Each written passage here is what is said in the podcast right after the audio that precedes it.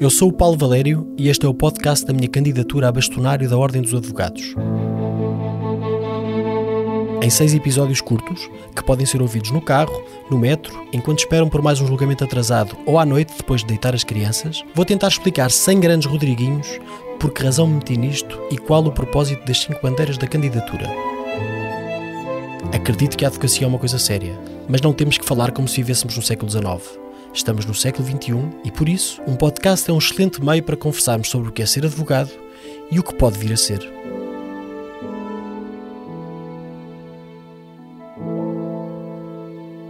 Vamos a isto? Defender o Futuro, o podcast da candidatura de Paulo Valério à Ordem dos Advogados. Eu sou Marco António. Paulo, eh, bem-vindo de novo eh, e desta vez Viva vamos Marco. falar sobre um estatuto que não existe em Portugal, o do Defensor Público. Porquê é que fazes questão de trazer este tema para, para esta campanha, para esta candidatura à Ordem dos Advogados? Bem, em primeiro lugar, porque eu acho que nós precisamos de discutir temas dentro da Ordem dos Advogados. Não podemos, as campanhas eh, e as candidaturas não podem ser, hum, digamos, concursos de simpatia, têm que ser concursos de ideias, não é? E, portanto, trazer um tema que é um tema hum, pouco discutido, embora muito diabolizado, é um contributo para todos podermos conhecer melhor, eh, hum, digamos, o terreno em que nos movemos e eh, conseguirmos avançar melhor naquilo que é a arquitetura e a organização da nossa profissão. Diabolizado porquê? Vamos ver, vamos voltar um bocadinho atrás. Hum, nós estamos aqui a falar, sobretudo, do modo como são defendidos, patrocinados do ponto de vista forense, sobretudo em tribunal, mas também através de consulta jurídica, os cidadãos mais desfavorecidos. Estamos a falar das pessoas, que infelizmente são muitas, que não têm possibilidade de pagar os honorários de um advogado e que precisam de um sistema que lhes permita terem um advogado que as defenda quando elas têm que, por alguma razão, litigar. Mas, mas existe, que são as vulgas, as oficiosas. Isso mesmo. Nós hoje temos um modelo que hum, permite que, eh, através da Ordem dos Advogados, seja designado a esses cidadãos um advogado, que é um advogado que está a advogar normalmente, no, digamos, no sistema privado, e que, hum, cumprindo uma função social, que é uma função importante, hum, patrocina esse cidadão mediante uma contrapartida que o Estado lhe paga, de acordo com uma tabela que foi definida. Hum, a questão é saber, eu acho que este modelo é um modelo que tem muitas vantagens, é um, é um modelo bondoso. A questão é, sobretudo, saber se este modelo está adaptado àquilo que são hoje as circunstâncias da advocacia e, particularmente, as circunstâncias da advocacia em Portugal. O que é que acontece? Hum, se nós imaginarmos hum, um contexto de advocacia, de, digamos, de pleno emprego, em que todos os advogados estão confortavelmente a viver as suas carreiras, têm os seus clientes e pontualmente hum, patrocinam oficiosamente cidadãos desprotegidos mediante uma contrapartida que o Estado paga. Ainda que essa contrapartida seja uma contrapartida relativamente modesta, os advogados estão a cumprir aquilo que é a sua função social e certamente, enfim, eu creio que nenhum advogado se negaria a fazê-lo. E há casos assim. E naturalmente que há casos assim. Mas há outros casos que não são, e eu próprio hum, conheço pessoas É, da nós- advocacia que têm ou muito mais oficiosas ou muito menos oficiosas. É, nós eh, é preciso perceber que quando falamos sobre isto estamos sempre a falar de tendências, não é? Não podemos dizer que o branco está todo de um lado e que o preto está todo do outro. O que acontece é que, como a advocacia cresceu muito, nós há 60 anos éramos 2 mil e hoje somos 35 mil, eh, assistimos a um fenómeno e não podemos fazer de conta que esse fenómeno não existe. Eh, Nós temos mais de 10 mil pessoas inscritas neste sistema de acesso ao direito e eu diria que temos sensivelmente dois terços da profissão que não faz acesso ao direito e não faz acesso ao direito, sobretudo porque tem muitos clientes e, portanto, a sua vida não, lhes, não lhe permite hum, fazerem-no. E eu acho que isso, hum, enfim, é legítimo, mas eu acho importante e acharia importante, numa situação ideal, que todos os advogados pudessem fazê-lo. E depois passámos a ter um grupo de pessoas, estamos a falar de cerca de um terço, um terço da profissão, que, que são colegas eh, que eu estimo e que respeito, e, e é muito importante, e eu tenho muito esta preocupação, que se perceba que nada disto que eu defendo é contra ninguém, mas temos um- uma parte da advocacia que ou tem no acesso ao direito, neste patrocínio oficioso dos cidadãos desprotegidos, uh, um complemento importante, determinante daquilo que é a sua sobrevivência económica e financeira, ou tem a quase exclusividade digamos, deste rendimento como condição da sua sobrevivência. Eu digo de sobrevivência porque ninguém vive de forma digna com o valor dos honorários que são pagos. A questão que eu ia colocar era mesmo essa. Se for praticamente só uh, defesa oficiosa, se dá para viver. É, mas aí temos que falar de um outro problema, que é um problema que ninguém aborda, porque na realidade, eh, quando se pergunta a um advogado com inscrição ativa na ordem que tenha uma cédula profissional uh, o, o, o que faz, ninguém diz que está desempregado. Um advogado é sempre advogado, nunca é um desempregado. Uh, a questão é que nós sabemos que há muito desemprego envergonhado dentro da advocacia. E há muitas pessoas com muito poucos processos, com muito poucos clientes, que vivem circunstâncias muito precárias. Portanto, nós passamos a ter um sistema que era um sistema que funcionava bem num contexto eh, em que toda a advocacia, digamos, estava relativamente confortável, passámos a ter um, um, um sistema que deixou de ter como beneficiário principal os cidadãos, porque num certo sentido, e eu já fui muito criticado por isso, mas acho que vale a pena dizê-lo e explicá-lo, nós passamos a ter os cidadãos mais desfavorecidos a serem defendidos pelos advogados mais frágeis, não quer dizer os advogados mais incompetentes nem mais incapazes. Quer dizer muitas vezes advogados que estão numa situação de fragilidade económica, financeira, profissional e pessoal por consequência, que não lhes permite, eh, muitas vezes, conseguirem, eh, digamos, fazer o patrocínio que estes cidadãos merecem. E nós temos que dizer isto com todas as letras. E por outro lado, este sistema passou a ter, por esta razão mesmo, como principal beneficiários os advogados. Isso não pode acontecer os beneficiários é certo, porque recebem honorários muito baixos, mas ainda assim, eh, digamos, fundamentais para poderem continuar a profissão. Ora, nós não podemos manter este sistema porque isto é uma perversidade. Portanto, temos um problema, qual é a solução que propões? Eu não sei se tenho uma solução, porque eu acho que nós temos que, sempre que ter a humildade de perceber que podemos colocar propostas em cima da mesa e que as podemos tentar e que elas podem ou não resultar. Eu acho que nós já estamos há demasiados anos neste modelo Acho que este modelo é mau para os advogados que estão no sistema porque recebem muito pouco dinheiro e é mau para os cidadãos. Acho que simplesmente reclamar o aumento da tabela de honorários, que é o que têm feito os bastonários ao longo dos últimos anos, não nos levará a lado nenhum. Os aumentos têm sido sempre aumentos de cêntimos e, portanto, não vamos sair da posição em que estamos. E, portanto, eu acho que faz sentido tentar um modelo que já existe noutros países e que, hum, no fundo, estabelece um corpo de advogados em regime de exclusividade, com autonomia técnica e com independência, mas que são funcionários do Estado e que estão vocacionados para defender os cidadãos que são os cidadãos que não têm condições para pagar um advogado. Um corpo de advogados funcionários públicos. Um corpo de advogados funcionários públicos, sim. Isso é execuível? Isso é perfeitamente execuível. Uh, de resto, uh, nós hoje temos vários advogados, funcionários públicos, embora a exercer exclusivamente uh, em regime de subordinação para as instituições públicas em que estão, em que estão adstritos. E, portanto, não só é execuível porque existe em várias outras jurisdições, embora a nossa poderia impedir que isso se fizesse, mas é execuível porque o facto de se ser funcionário público tratando-se de um advogado, não impede desde que isso seja devidamente regulamentado do ponto de vista legal, que esses profissionais conservem aquilo que é o essencial dos seus deveres deontológicos, não só o sigilo profissional, mas naturalmente a sua independência e a sua autonomia técnica. A palavra independência aí faz, faz algum sentido para mim como repórter. O magistrado é do Estado. O Ministério Público é do Estado. E se houver um defensor do Estado, não estão todos do mesmo lado da lei?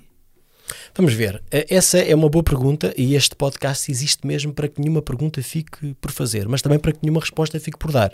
Uh, e eu gostaria de dizer o seguinte: para já, o facto de nós termos a conviver hoje no, no Tribunal juízes e magistrados do Ministério Público é um entorce que não deveria existir. E, portanto, a talho de foice coloco isto em cima da mesa porque é insuportável que uh, os magistrados judiciais, os magistrados do Ministério Público entrem pela mesma porta, se sentem lado a lado num pedestal e que, no fundo, se coloquem muitas vezes do mesmo lado, numa posição que, pelo menos do ponto de vista simbólico, é do mesmo lado da barricada que onde não deveria ser.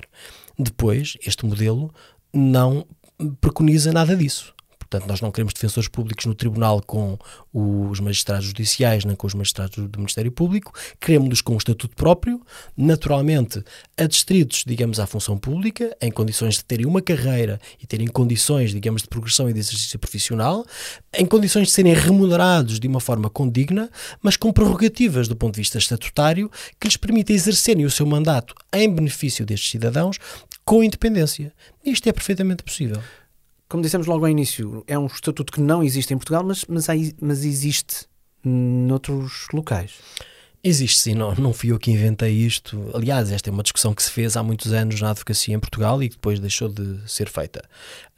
nós temos um sistema de defensoria pública no Brasil, que é um sistema que eh, funciona, naturalmente terá as suas vantagens e as suas desvantagens, como todos os sistemas, mas temos no Brasil e temos em, em jurisdições insuspeitas. Eh, no Brasil temos a defensoria pública, digamos, eh, exclusiva, digamos, como um modelo exclusivo de, de, de, para acudir ao patrocínio dos cidadãos mais desfavorecidos, mas depois temos com nuances e em sistemas mistos um modelo de defensor público em jurisdições tão insuspeitas como a Alemanha, a Escócia ou mesmo a Finlândia. Uh, e, portanto, só para citar alguns exemplos, eh, isto não é uma coisa, não é uma bizarria que nós estamos a inventar, é um modelo que existe noutros Estados de direito democráticos e que eu diria que não temos nenhuma razão para crer que tratem pior os seus cidadãos do, que, do que nós ou pretendam tratá-los de uma forma pior do que nós. E eu diria que pior do que estão a ser tratados não é muito fácil. Há bocadinho disseste que há mais de 10 mil mais 10 mil, creio que cerca de 13 mil serão os, os, números atuais. E como é que fica a situação desses advogados? Vamos ver. Poderá eu, ficar em perigo? Eu, eu, eu diria assim: é verdade que essas pessoas vivem exclusivamente ou quase exclusivamente do apoio judiciário? Se for verdade, provavelmente a sua sobrevivência profissional fica em causa. Mas se isso for verdade, isso é uma, é uma perversão do sistema e nós não podemos manter um sistema que, uh, digamos, tem esse tipo de efeito. Agora, aquilo que me vão dizendo é que isso não é verdade.